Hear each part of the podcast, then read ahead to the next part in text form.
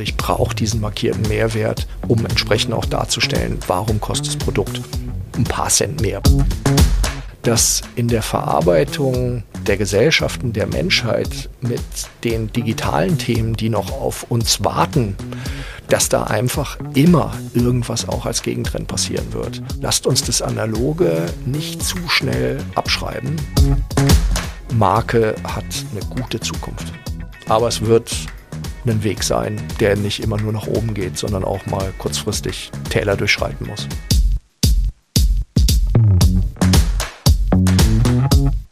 Fünf schnelle Fragen an Horst Brinkmann, CEO von Stabilo International. Und weiter geht's mit Spotlight. Herzlich willkommen zurück. Ich habe mir gegenüber in Person sitzen den lieben Horst Brinkmann von Stabilo. Grüß dich, Horst. Grüß dich, Colin. Danke, dass ich da sein darf. Wunderbar, dass du da bist. Wir freuen uns immer, wenn du uns hier beehrst bei unseren Formaten. Und ich gebe dir erstmal den Ball rüber. Du darfst dich mal kurz selber vorstellen. Wer bist du? Was machst du? Ja, ich bin schon eine ganze Zeit lang bei Stabilo, dem Schreibgerätehersteller aus Heroldsberg.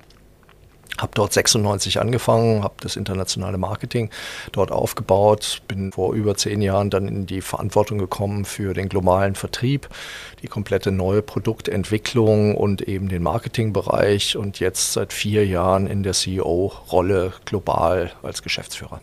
Sehr gut. Das heißt, wir können seit 96 auf die Geschichte von Stabilo sozusagen zurückblicken. Machen wir auch gleich. Allerdings starte ich mal mit einer Frage. Und zwar würde mich interessieren, Horst, was heißt eigentlich Marke für dich? Also was hat es für eine Bedeutung für dich als Instrument? Wie nutzt du es? Welche Bedeutung, wie gesagt, hat es? Erzähl mal ein bisschen aus dem Nähkästchen. Ja, Marke ist etwas, was mich eigentlich mein ganzes Leben schon begleitet in unterschiedlichen Positionen. Und so ein bisschen philosophisch gesprochen verbindet es für mich eigentlich das Innen mit dem Außen. Also das, was wir drin als Unternehmen, wo wir uns mit beschäftigen, wo Leistungen entstehen, mit dem draußen, also mit diesem riesen Ökosystem Markt, da spielen natürlich Kunden eine Rolle, Zielgruppen eine Rolle. Und Marke ist für mich der Schulterschluss, die Bühne, wo immer wieder über Markenkontaktpunkte Themen dann anfassbar sind, aber wo eben auch viel Fokussierung nach innen stattfindet, weil man kann sich natürlich mit allem Möglichen auseinandersetzen. Und Marke hat mir dabei immer geholfen, dann auch einen Fokus auf die richtigen Themen zu setzen. Ja, sehr schöne, schöne, schönes Bild von innen nach außen, beziehungsweise die Verbindung zwischen innen und außen. Kann ich gut nachvollziehen. Da werden wir gleich nochmal tiefer reingehen. Allerdings, du hast schon gesagt, du bist seit 96 bei Stabilo und mich wird interessieren, in den letzten, wie viele Jahre sind das? Ich bin nicht so schnell, 27 Jahre oder noch mehr? Ja, ja, so ja Dreh, ich glaube ne? schon, ja. Habe ich ja, jetzt richtig gerechnet? Ja, ja, ja, 4 und 3, ja, 27. genau. Also 27 Jahre Stabilo. Versuch mal zu überlegen, ob es in dieser Zeit, wo du dabei warst, vielleicht gerne auch noch davor, hast du sicherlich auch mal drauf geblickt, ob es da so Meilensteine, so Kapitel in der Geschichte von Stabilo gab, wo sich, sage ich mal, markenführungstechnisch, auch markentechnisch etwas verändert hat. Also die Märkte wurden geöffnet oder es kam der E-Commerce dazu oder die Zielgruppen haben nochmal so einen richtigen Bruch gehabt. Was waren da so für dich so Meilensteine, die du so in der Markenentwicklung einfach beobachten konntest? Also da gab es sicherlich einige. Wenn ich jetzt mal fokussiere so auf die, was waren denn so die zwei, drei größten? Als ich angefangen habe, die Stabilo ist ja kein Start-up. Ich meine, seit 1855, das war natürlich für mich als Marketier einfach eine, eine, Schatzkiste, überhaupt mal zu verstehen, wo kommt das alles her. Wir sind der Erfinder des Dünnkernfarbstifts. In den 70ern ist der Highlighter, also Stabilo Bosta, erfunden worden. Also eigentlich hätte ich jetzt gedacht, Mensch, Marke ist da irgendwie ein riesen definiertes Teil und, und man hat jede Menge Möglichkeiten, da auch in der Organisation das klar zu machen. Und was ich dann vorgefunden habe, war doch eine sehr mengenorientierte produktionslastige Sicht auf die Dinge. Also das heißt, das Außen, was ich eben meinte, das war interessanterweise gar nicht so präsent und wenn, war es eher, naja, wer braucht denn die meisten Stifte, welcher Preis ist dafür? Also es sind jede Menge Spitzenleistungen entstanden, aber es war doch eher für die Großabnehmer gedacht. Und der erste Meilenstein war, dass wir uns intensiv dann mal mit dem Privatmarkt auseinandergesetzt haben. Damals war eine der ersten Marktforschungen, die ich begleiten durfte. Vorher gab es das natürlich auch schon. Da sind wir zu Schulkindern gegangen und haben mal in die Schulranzen geguckt oder international in die Taschen, in die Tüten, teilweise auch in die Hosentaschen. Also da gibt es unterschiedliche Länder mit unterschiedlichen ja. Hintergründen.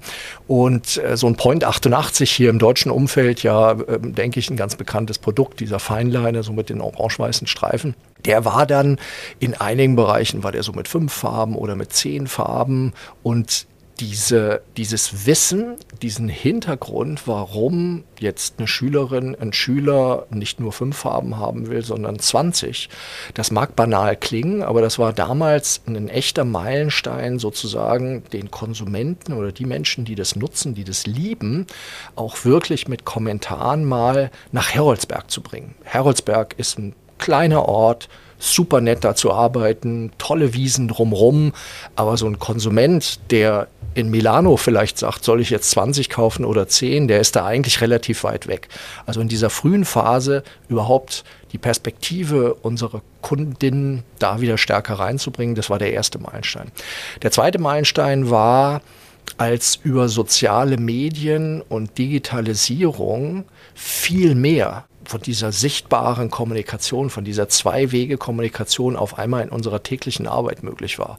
Da gab es Kommentare zu Facebook-Posts, äh, da gab es ähm, Gewinnspiele, weiß ich noch. Das war vor den sozialen Medien immer ein mühsames Unterfangen. Also wenn man 100 Leute hatte, die dann mitgemacht haben, dann war das schon eine tolle Geschichte. Während Facebook sich entwickelte oder Instagram oder Pinterest oder welche Medien man heute auch nehmen möchte an der Stelle, da ging es 10.000, 100.000, teilweise haben Millionen mitgemacht. Also da gab es einfach richtig Feedback an der Stelle. Wir haben dann daraus ähm, was entwickelt, äh, was es uns ermöglicht hat, so 3.000, 4.000 äh, Stichprobe in Deutschland und auch in Frankreich, direkte Kommunikation mit einer Gruppe aufzunehmen, wo wir auch Produkte vertestet haben, wo wir sofort Feedback bekommen haben, also morgens irgendwas reingegeben, mittags schon in der ersten Diskussion die ersten Rückmeldungen von einer möglichen Zielgruppe zu haben. Also das hat einen riesen Impact gehabt auf die Art und Weise, wie wir Kunden auf einmal wieder für uns noch stärker gespürt haben an der Stelle. Und der dritte Meilenstein, der mir dazu einfällt, ist relativ weit weg, ist China, weil wir dort, also online Vertriebskanäle oder online als Vertriebskanal zu sehen. E-Commerce war für uns schon recht früh eine interessante Geschichte, weil es eben auch sehr nah am Kunden dran ist. Aber in China haben wir dann doch gemerkt, welche Kraft wirklich in diesem System drin ist. Wir sind seit 13, 14 Jahren in China mit einer eigenen Tochter unterwegs, äh, haben dort am Anfang sehr klassisch den Markteintritt über klassischen Handel und verschiedene Geschichten. Und das ging so mehr schlecht als recht. Weil ehrlicherweise, ich meine, noch jemand, der Stifte in den Markt reinbringt, die selber Weltmeister im Stifte produzieren sind, da war relativ wenig für uns zu holen. Und die Geschichten, die wir erzählen wollten, die waren einfach in so einem klassischen POS, wenn man sich vorstellt, man steht irgendwo in einem Supermarkt oder vielleicht auch in einem Fachgeschäft, da sind jede Menge Stifte, man probiert ein paar aus und sagt, komm, den nehme ich jetzt, weil der gefällt mir ganz gut. Also in diesem kurzen Moment eine größere Geschichte zu erzählen, war fast ein unmögliches Unterfangen. Und was dort sich entwickelt hat, ist ein Vertriebskanal, der mit Influencern arbeitet, der rein über E-Com läuft. Heute unser Anteil bei E-Com hat während Corona natürlich nochmal zugenommen, liegt bei 98 Prozent. Und die Company ist profitabel. Wir sind in einer Nische, haben uns dort sehr, sehr schön etablieren können. Es geht um Schreiben, Lernen mit Kindern. Es geht um äh, Key Opinion Moms, KOMs, das ist so ein Schlagwort. Es geht um eine Kraft, die in so einem großen Markt, zahlenmäßig großen Markt wie China mich immer wieder also begeistert, weil wenn man dann merkt, so ein Post ist draußen oder so ähnlich wie wir es gerade mhm. machen, ein Podcast ist draußen von einem Dritten über ein Produkt, was die Person dann über uns kaufen kann. Und auf einmal kommen innerhalb von kürzester Zeit 20, 30, 50.000 Bestellungen für das Produkt, dann ist es schon wirklich eine gelebte Kraft, wo ich sage, wow, was Marke an der Stelle einfach ausmacht. Also große Überschrift, je näher der Kunde zu uns gekommen ist, da waren immer Meilensteine mhm. mit verbunden. Vielleicht, um das noch so ein bisschen zu untermauern, wir sind schon ein Mengenhersteller.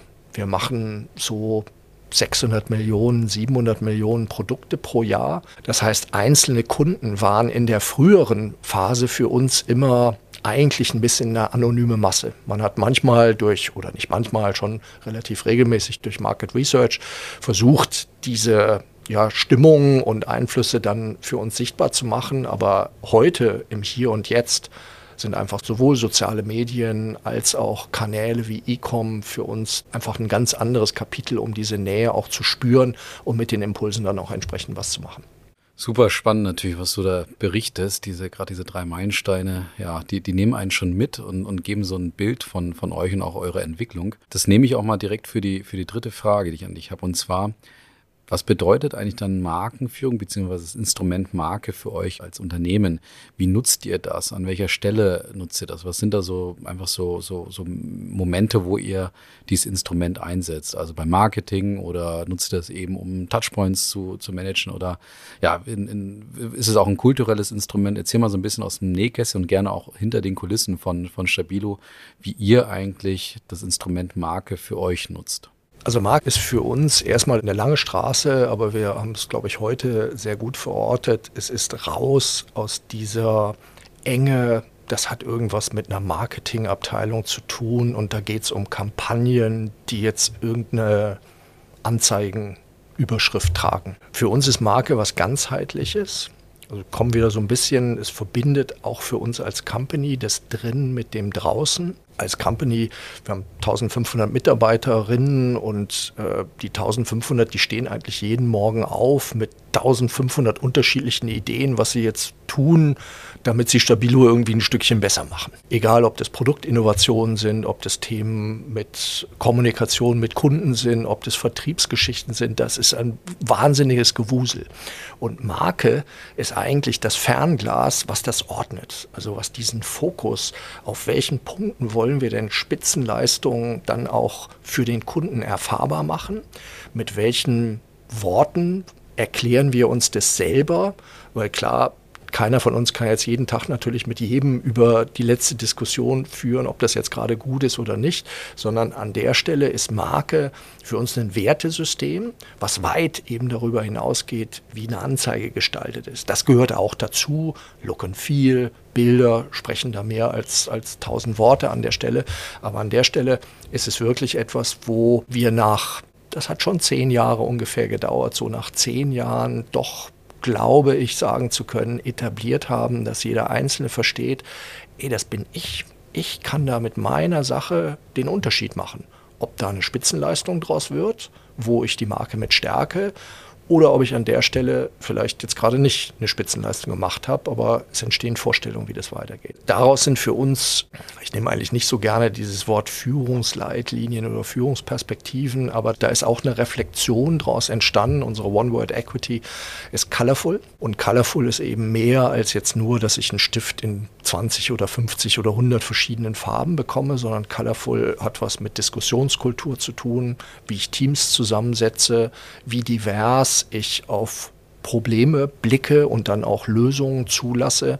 Es ist eigentlich das Gegenteil von Schwarz-Weiß, wenn man es sich vorstellt und dann merkt man schon, naja, das hat schon in vielen Bereichen, die weit über Werbung hinausgehen, einfach eine, einen leitenden Charakter. Daraus sind Reflexionen entstanden. Das ist unser Color Code, der mit den Führungskräften weltweit gemeinsam umgesetzt wird. Und das Interessante ist, dass ich trotz dieser unterschiedlichen Kulturen. Ich hatte eben über China gesprochen. Ich hätte jetzt noch über 100 andere Märkte sprechen können. Und die haben natürlich alle ihren ganz eigenen Kulturraum, dass ich über Kulturen hinweg mich in einem Nordstern, in einem Fixstern wiederfinde und jeder den Weg für sich bestimmen muss, wie er da hinkommt, aber dieser Nordstern ist durch Marke einfach gesetzt. Wenn ich jetzt das ein bisschen runterbringe, naja, wie wird denn das gesteuert? Also bei uns, ich spreche hier bei Brand Trust und wir sind schon lange miteinander zusammen und, und reviewen regelmäßig unsere Markenstrategie. Auch bei uns gibt es das Markenkontaktpunktmanagement. Wir haben äh, Markenbotschafter, die über die ganze Welt verteilt ähm, ihren Teil dazu beitragen, dass es eben weiterlebt. Wir haben drei Produktionsstandorte, wo ich immer wieder interessanterweise von externen Besuchern dann höre, Mensch, man spürt schon, bei euch spielt Marke einfach eine große Rolle. Ein, ein Geschäftsleitungskollege von mir, der, der aus großen Food-Konzernen kommt, sagt, Mensch, das ist eine Dimension, die hatte er bei Food einfach nicht. Da ging es um Abfüllen von Stoffen, in dem Fall war es äh, Molkereiprodukte und diese Art und Weise, wie Produktion eben auch dazu beiträgt, dass Marke diese Spitzenleistung liefert, die erfordert eben auch, dass ich auch an dem Produktionsstandort mich mit Markenkontaktpunkten dann immer wieder auseinandersetze, wie kann ich denn Colorful jetzt stärken? Es gibt Markenregeln, an denen ich das dann festsetzen kann. Und es gibt sicherlich, ich sag mal so, so einen gewissen Lebenszyklus. Bei uns ist der relativ lang. Wir haben so alle zehn Jahre müssen wir uns mal wieder mit unserer Markenstrategie auseinandersetzen. Einerseits, weil sich natürlich das Außen weiterentwickelt hat. Andererseits aber auch, weil die Worte, die wir nach drinnen einsetzen, weil die irgendwann natürlich mal wieder neuen Glanz brauchen. Das dockt teilweise an Dinge an, die man kennt aus der alten Markenstrategie, aber teilweise brauche ich einfach neue Erklärungen, um den Menschen wie Markenbotschaftern dann einfach auch wieder neue Energiepunkte zu liefern an der Stelle. Ja, super. Vielen Dank. An das Thema würde ich noch gern anschließen. Was bewirkt das Thema bei euch? Kann man das irgendwie messen? Also merkt ihr, dass ihr bessere Preise durchsetzen könnt, äh, dass die Mitarbeitenden vielleicht einfach viel zufriedener bei euch sind? Also in welchen, sag ich mal, KPIs oder auch nicht KPIs kannst du spüren und merken, dass das, was ihr dort offensichtlich investiert, mit dem ganzen Aufwand, den du da auch beschreibst, dass es etwas zur Folge hat im positiven Sinne. Mhm, mh. Da gibt es natürlich total unterschiedliche Perspektiven. Also die Kurzform ist, wir haben uns vor langer Zeit dazu entschieden, markierten Mehrwert, also eine Markenstrategie als unsere Corporate Strategy festzusetzen. Man könnte natürlich auch über Preis kommen, man könnte über andere Themen kommen, aber für uns war in einem Strategieaudit sehr klar, dieser markierte Mehrwert, das ist das, was wir brauchen, weil wir liefern Qualität, wir tun viel dafür, aber in der Kurzformel brauche ich natürlich auch irgendjemanden, der diesen Cent mehr dafür investiert, weil es ihm das wert ist, weil er den Wert schätzt an der Stelle. Deswegen war es klar, wir haben heute ungefähr 80, 85 Prozent aller Produkte werden in Deutschland gefertigt, die hier in Europa auf dem Markt sind. Und mit der Kostenstruktur brauche ich jetzt eine Unternehmensstrategie, die mich überhaupt in die Lage versetzt, auch entsprechende Preise durchzusetzen. Und ich denke, jeder, der, der, der zuhört, die Zeiten, wo ich irgendwie einen Preis verlangen kann und dann mal gucke, ob das so geht, die sind natürlich längst vorbei. Also ich brauche diesen markierten Mehrwert, um entsprechend auch darzustellen, warum kostet das Produkt ein paar Cent mehr. Bei uns ist es nicht viel mehr, weil die Produkte liegen irgendwo zwischen einem und vielleicht fünf oder sechs Euro oder sowas an der Stelle. Also Preisdurchsetzung, eine wesentliche Geschichte. Das Zweite ist, der Markt ist eigentlich voll. Es gibt so viele Hersteller auf der Welt, die Stifte produzieren. Unsere Aufgabe als Markenhersteller sehen wir darin, dass wir Märkte, Kategorien weiterentwickeln, neue Zielgruppen oder auch bestehende Zielgruppen einfach mit attraktiven Angeboten beseelen sozusagen. Und auch das ist aus dieser Markenstrategie etwas wesentlich einfacheres, möchte ich fast sagen, als wenn man immer nur so ganz hart sich fragt, Mensch, im Moment ist gerade Inflation, Preispunkte sind schwierig, dann lass uns doch irgendwie alles ganz günstig machen. Lass uns doch gucken, wie wir irgendwie mehr zukaufen können und das vielleicht mehr vom anderen Teil der Erde machen. Möglichkeiten gibt es da immer. Aber das sind sehr, sehr kurzfristige Geschichten. Und ich sagte ja anfangs, seit 1855 ist das Familienunternehmen da. Wir haben verschiedene Geschäftsbereiche und das oberste Unternehmensziel ist, die Gruppe einfach gesund für die nächste Generation zu halten. Das heißt, es geht um Weiterentwicklung, es geht nicht um das kurzfristige Aufblasen von Umsätzen, sondern ich möchte langfristig eine Leistung irgendwie aufbauen an der Stelle. Das klappt einfach mit Marke deutlich besser. In Richtung äh, Mitarbeiterzufriedenheit, wir haben einen ganz guten Mix von... von Kann auch was anderes sein, also grundsätzlich nach innen, ne? Wer hat eine Wirkung nach innen? Genau, genau. Also wir haben, wir haben grundsätzlich äh, einen ganz guten Mix zwischen neuen Leuten, und Menschen, die unendlich lange dabei sind. Also ich meine, ich bin ja auch ein Beispiel, 27 Jahre, hätte ich jetzt nie gedacht, dass das so lange ist. Also da ist so eine magische Verbindung, wo man an der inhaltlichen Perspektive von Marke sich ja, anscheinend positiver daran orientieren kann, als wenn es jeden Tag nur darum geht, wie kann ich es denn noch günstiger machen und wie kann ich jetzt irgendwie eine Farbe chemisch so zusammen mischen, ohne vielleicht zu überlegen, was macht es mit dem Kind oder welche Inhaltsstoffe sind da drin. Also diese Art und Weise, da ist Marke ein guter Rahmen. Unsere Messung an der Stelle, also wenn ich jetzt in Richtung Mitarbeiterzufriedenheit äh, gehe, da sind kontinuierlich bessere Werte. Ich bin jetzt gespannt, weil wir stehen jetzt gerade wieder an dem Punkt, dass wir unsere Markenstrategie neu überarbeitet haben, inklusive neuer Positionierung. Und auch das wird wieder Kraft entfalten, aber es kommt nicht von alleine. Also man muss an der Stelle, und ich kann das nur empfehlen aus unserer Perspektive, wirklich mit der Organisation daran arbeiten. Weil es lohnt sich, Menschen dort mitzunehmen, weil in dem Moment, wenn ich sie mitgenommen habe, dann entsteht da eine unendliche Kraft, die einfach weit über das hinausgeht, dass jetzt jemand morgens da anfängt und sagt, hoffentlich ist bald 5 Uhr und dann kann ich gehen an der Stelle. Ich bin ja davon überzeugt, dass gerade dieses Menschen mitnehmen, dass das die zentrale Herausforderung für die Zukunft sein wird bei mhm. allen Unternehmen, die mit Strategien, egal ob Pricing-Strategie oder Markenstrategie oder Unternehmensstrategie ist, völlig egal, aber das Mitnehmen der Menschen wird viel zentraler sein als der Inhalt. Natürlich ist der Inhalt auch ganz, ganz wichtig. Auf jeden Fall muss klar herausgearbeitet werden. Aber der beste Inhalt hilft dir nichts, wenn du die Menschen dort nicht erreichst, sie nicht mitnimmst, sie irgendwie nicht berührst in dem Zuge. Also das heißt, das wird aus, aus meiner Sicht eine, eine sehr zentrale Herausforderung für die Zukunft, mehr denn je. Absolut. absolut. Und, und das Schöne ist, das ist schon interessant, wenn man jeden Tag an Stifte denkt dann kommt man natürlich auch nicht umhin, irgendwie mit welches Kunststoffgranulat ist da drin, welchen Preispunkt musst du machen, was ist mit irgendwelchen Wallets oder so. Das sind wichtige Fragen, aber jetzt nicht die spannendsten, wenn man drüber nachdenkt, warum gehst denn du eigentlich dahin? Wenn ich aus der Perspektive komme, was ist eigentlich so ein Stift? Was mache ich damit? Was macht eine Person, wenn sie vielleicht reflektiert, wenn sie sich entspannt, wenn sie vielleicht ein Bild malt? Wenn sie vielleicht ein Kind ist und das erste Mal im Kindergarten ein Bild für Mama oder Papa malt. Oder wenn ich merke, boah, die Welt ist super anstrengend und ich muss mich irgendwie mal hinsetzen, meine Gedanken sammeln. Und also bis hin zu Worten. Und in dieser ganzen Ebene, wo Marke ja sehr, sehr schön auch einen Rahmen, eine Orientierung bietet, da nachzudenken, das macht einfach Spaß. Und wenn man da Menschen, genau wie du sagst, mitnimmt und auch daran teilhaben lässt, da gemeinsam was zu unterstützen, dann ist man auf einmal bei ganz großen Fragen. Was macht Bildung in der Welt?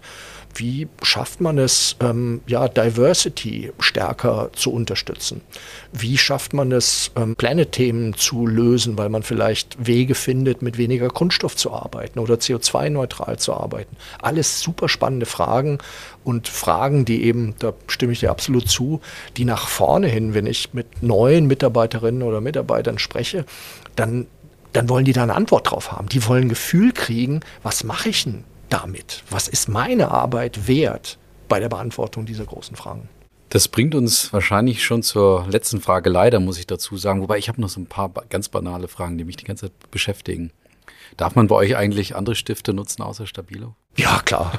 Also auf jeden Fall Wettbewerb. Es gibt so ein paar Bühnen, da käme es jetzt nicht ganz so gut. Also bei uns wird vieles genutzt. Äh, manchmal muss man sich selber dazu zwingen, weil man sonst natürlich in seiner eigenen Blase lebt. Mhm. Deswegen ist das ganz, ganz wichtig. Äh, Wettbewerb immer wieder reinlassen, auch gucken, was passiert im digitalen Bereich, der natürlich für uns auch super spannend ist. Äh, also kein, kein Problem.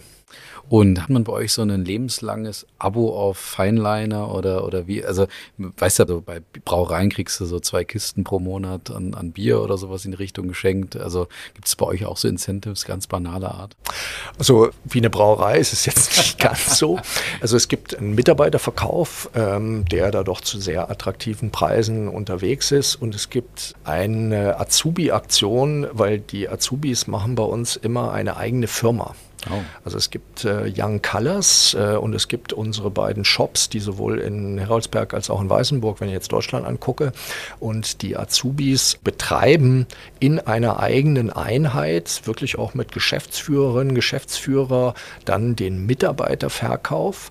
Ähm, auf der einen Seite und in, in unserem Shop läuft es äh, spiegelbildlich dann und die drei Geschäftsbereiche, also wir haben Kosmetik, wir haben Outdoor und wir haben Schreibgeräte, die werden da zusammen zusammengeführt. Das heißt, jemand, der bei uns ist, der hat dann auch eine Möglichkeit, eben in diesen unterschiedlichen Bereichen dann sich da was zuzulegen zu sehr attraktiven Preisen. Habe ich das auch mal für mich geklärt. Wenden wir uns der letzten, wie gesagt, leider letzten, aber nochmal großen Frage zu. Wie schätzt du die nächsten 20 Jahre oder auch grundsätzlich die Zukunft ein?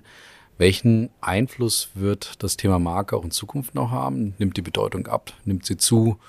Wird sie gar keine Bedeutung mehr haben? Bleibt es gleich? Was auch immer. Also wie siehst du da die Zukunft? Ich stelle mir immer so die Frage, was bedeutet künstliche Intelligenz für euch? Was bedeutet die zunehmende Digitalisierung für euch? Also im Sinne von, brauchst du eigentlich noch Schreibgeräte? Da sind wir in Zukunft alle aufs Remarkable oder iPad oder was auch immer unterwegs. Also was siehst du da so in der Zukunft auf euch zukommen an Trends?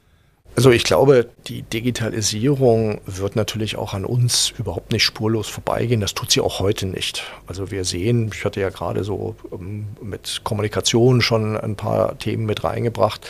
Ähm, wir sehen auf der einen Seite, große Trends produzieren immer auch Gegentrends. Äh, wir selber haben wirklich eine Willkommenskultur für digitale Themen, weil wir natürlich auch spüren, dass wir an der Stelle mit Offenheit viel mehr bekommen, als wenn wir uns da irgendwie abgrenzen. Bei uns laufen Planungsinstrumente mit KI, also wie muss ich beispielsweise weltweit eine Produktion steuern in einem Markt, wo ich an einem Tag zigtausend brauche und am nächsten Tag irgendwie nur ein Bruchteil davon. Also da läuft KI in einem, in einem größeren Teil. Wenn man sich nach vorne anguckt, ich glaube, es wird von der Nutzerseite her wird es immer unterschiedliche Menschen geben. Es wird dieses Performance-mäßige geben, wo Digitalisierung vielleicht irgendwann auch mal in Stiften stattfindet. Wir sind selber an der Stelle, wir haben Schulprodukte, die mit mehreren Sensoren Bewegung registrieren und dann dabei helfen, wenn ähm, kleine Schülerinnen und Schüler das Schreiben lernen.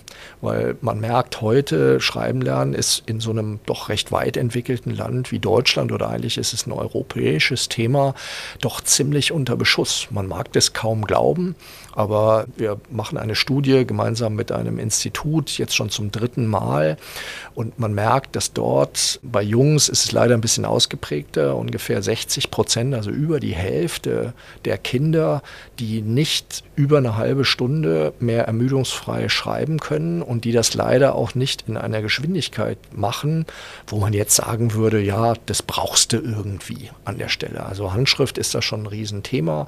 Und dort wäre klassischerweise eine, ein digitaler Stift etwas, wo ich einfach stärker in Kompetenzen, in Fähigkeiten reingehen kann und auch sehen kann, was, was fehlt da, was könnte jetzt das Lehrpersonal einfach als zusätzliche Übung machen. Das ist die eine Geschichte. Die andere Geschichte, und das ist interessant, weil da hat sich auch wahnsinnig viel getan. Äh, ich kann mich noch entsinnen, die Deutsche Bundespost hat irgendwann mal so eine Werbung gemacht vor zig Jahren, schreib mal wieder. Das war so damals das letzte Zucken von diesen ganzen Postkarten Markt und, und man hat, du grinst jetzt auch, ich habe damals auch so ein bisschen gegrinst, was sollen die schon sagen? Heute interessanterweise in einer Zeit, wo soziale Bindungen stark eigentlich wieder gewollt sind, aber auf der anderen Seite auch immer weniger stattfinden, weil halt viel digitalisiert an der Stelle läuft und Menschen dann in Spiralen sind, die auch nicht unbedingt gesund sind, also bis hin zu ja einfach der, der Gesundheit vom Kopf, Depressionen, einer der großen Themen auch der WHO an der Stelle.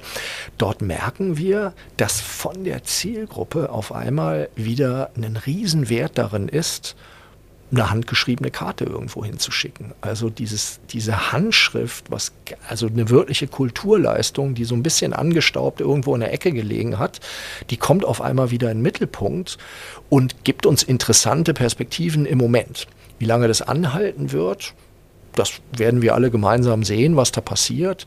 Wir als Stabilo sehen das für uns nach vorne hin sehr positiv, weil wir können Register unterschiedlich aufziehen. Und ich glaube, dass in der Verarbeitung, das klingt jetzt irgendwie groß, der Gesellschaften der Menschheit mit den digitalen Themen, die noch auf uns warten, dass da einfach immer irgendwas auch als Gegentrend passieren wird. Und deswegen es gab mal eine Zeit, da hätte ich mehr auf digital gesetzt. Und wie gesagt, wir haben auch an der Stelle schon lange uns betätigt. Heute würde ich sagen, nach vorne hin, lasst uns das Analoge nicht zu schnell abschreiben, weil ich glaube, ein Stift und ein Blatt Papier ist in vielen Situationen vielleicht eher Teil der Lösung als Teil des Problems. Absolut nachvollziehbar. Jetzt habe ich noch zwei Fragen und dann bist du entlassen, zumindest aus dem Podcast. Erste Frage, nochmal anknüpfen an das, was wir gerade aufgemacht haben und dann kurze Frage, kurze Antwort. Die Bedeutung von Marke wird zunehmen, abnehmen oder gleich bleiben und du darfst ganz kurz auch erklären, warum du zu deiner Antwort kommst. Also was ich gerne hätte, ist, dass die große Zeit von Marke noch bevorsteht, weil Leben komplexer wird, Auswahl größer wird, die Leute einfach Orientierung suchen und brauchen. Was dafür wichtig ist, ist, dass es Marken gibt, die Vertrauen aufbauen können über einen langen Zeitraum. Und das ist in einer Welt, die natürlich kurzfristig gesellschaftlich mal in die eine oder andere Richtung tendiert, sicherlich eine ziemliche Aufgabe, da lange dran zu bleiben. Also ich glaube, wenn ich mich entscheiden muss, und du fragst mich ja, Marke hat eine gute Zukunft. Aber es wird ein Weg sein, der nicht immer nur nach oben geht, sondern auch mal kurzfristig Täler durchschreiten muss. Und du darfst den Podcast in dem Sinne abschließen, dass du mal versuchst, sozusagen eine Überschrift über den eigenen Podcast zu schreiben. Vielleicht kannst du das so ansetzen an deinen eigenen 27 Jahren. Du hast angefangen mit der Entwicklung von euch, so Mengenherrscher, sehr mengenorientiert, sehr produktorientiert oder produktionsorientiert. Wie wäre deine von zu Headline sozusagen vom Mengenhersteller, vom produktionsorientierten Unternehmen zu was auch immer. Du darfst es weiterführen. Kannst auch in der Headline auch einen anderen Duktus wählen, wenn du möchtest. Ich würde eigentlich da ansetzen, wo ich ganz am Anfang war. Von innen nach außen. Marke hilft. Perfekt, da möchte ich gar nicht viel mehr dazu sagen. Herzlichen Dank, Horst, dass du zu Gast warst bei uns. Und ich bin mal gespannt, ob wir irgendwann noch mal ein zweites Kapitel sozusagen hier weiterschreiben können, weil ich wäre noch sehr gern ganz viel in die Tiefe gegangen bei einigen Themen. Aber wir machen jetzt mal hier Schluss. Wir bleiben im Spotlight und vielleicht laden wir dich noch ein zweites Mal ein. Herzlichen Dank. Sehr gerne. Vielen Dank für das Gespräch, Colin. Danke.